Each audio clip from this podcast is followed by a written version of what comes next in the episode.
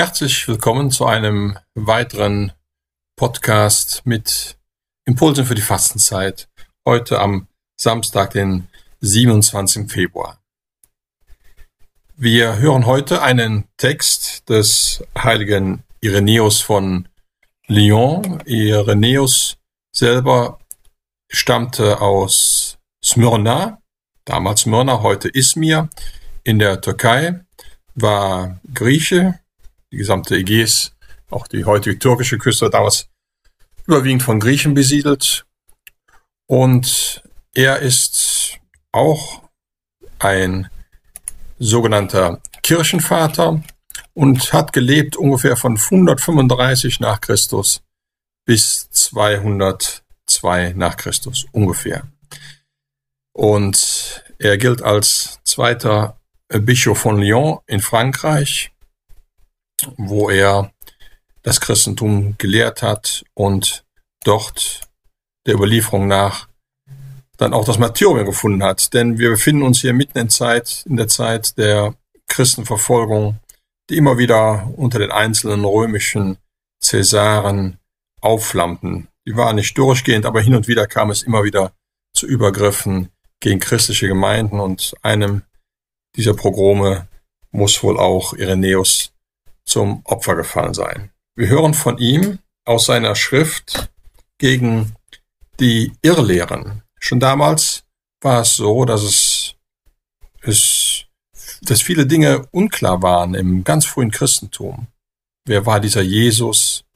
Wie ist Gott? Wie ist die Beziehung von Judentum und Christentum? All das brachte auch viele Irrlehren hervor und gegen die wandte sich Irenäus und hat deshalb ein recht großes Werk verfasst, Adversus Hereses, also gegen die Irrlehren. Hieros hören wir jetzt. Der Herr hat die Kirche gelehrt, auf der ganzen Erde eine Gabe darzubringen. Und diese Gabe erkennt Gott als das reine Opfer an, das ihm gefällt. Er braucht keine Opfer von uns, aber wenn die Gabe angenommen wird, ist es eine Ehre für den, der sie darbringt. In der Gabe zeigen sich Ehrfurcht und Liebe gegenüber dem König. Das verkündete der Herr. Er wolle, dass wir sie in aller Schlichtheit und Unbefangenheit darbringen. Darum sagte er nachdrücklich, wenn du deine Opfergabe zum Altar bringst und dir dabei einfällt, dass ein Bruder etwas gegen dich hat, so lass deine Gabe dort vor dem Altar liegen, geh und versöhne dich zuerst mit deinem Bruder. Dann komm und opfere deine Gabe. Wir müssen dem Herrn also die Erstlinge seiner Schöpfung darbringen, wie auch Mose sagt. Man soll nicht mit leeren Händen vor mir erscheinen. Wo der Mensch dankbar ist, da wird seine Dankbarkeit anerkannt. Und er erhält die Ehre, die von Gott kommt. Das Opfer selbst ist nicht verworfen. Gaben werden dort und hier dargebracht, Opfer im Volk Israel und Opfer in der Kirche. Nur die Art und Weise ist geändert, weil es nicht mehr Sklaven sind, die opfern, sondern Freie. Der Herr ist ein und derselbe, aber einen eigenen Charakter hat das Opfer der Sklaven und einen eigenen das Opfer der Freien, so dass die Verschiedenheit der Opfer die Freiheit erkennen lässt. Nichts ist bei Gott gleichgültig, ohne Zeichenhaftigkeit und Grund. Darum haben jene ihren Zehnten geweiht, die aber die Freiheit erlangten, bestimmen alles zur Verfügung des Herrn. Sie geben freudig und frei alles, nicht bloß das wenige in der Hoffnung, mehr dafür zu bekommen, Sie tun wie die arme Witwe, die ihren ganzen Lebensunterhalt in den Opferkasten Gottes warf. Wir müssen Gott Opfer darbringen und uns in allem Gott, dem Schöpfer, dankbar erweisen. In reiner Gesinnung und in einem Glauben ohne Falsch, in fester Hoffnung und glühender Liebe müssen wir Gott die Erstlinge der Schöpfung darbringen, die ihm gehört.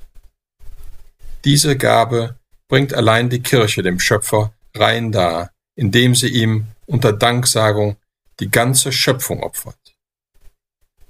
Wir opfern ihm ja, was sein eigen ist, verkünden mit Recht Gemeinschaft und Einheit und bekennen die Auferstehung von Leib und Geist. Denn wie das von der Erde genommene Brot, wenn es die Anrufung Gottes empfängt, nicht mehr gewöhnliches Brot ist, sondern die Eucharistie, die aus zweierlei besteht, aus irdischem und himmlischem. So ist auch unser Leib, wenn er die Eucharistie empfängt, nicht mehr vergänglich, sondern besitzt die Hoffnung auf die Auferstehung. Soweit der heilige Irenäus vor 1800 Jahren. Vor 1800 Jahren war ihm schon wichtig zu schauen, was ist die wahre Gabe, die Hingabe. Nicht nur ein sklavisches Opfer, das vorgeschrieben ist, sondern sozusagen eine Gabe, die aus dem Herzen kommt. Eine Gabe der Liebe, die uns vereinigt mit einem Gott, der uns auch entgegenkommt in der Eucharistie. Ein kleines Gebet zum Schluss. Ewiger Gott, wende unsere Herzen zu dir hin, damit wir das eine Notwendige suchen und dich in Werken der Liebe verherrlichen. Darum bitten wir durch Jesus Christus, unseren Herrn. Amen.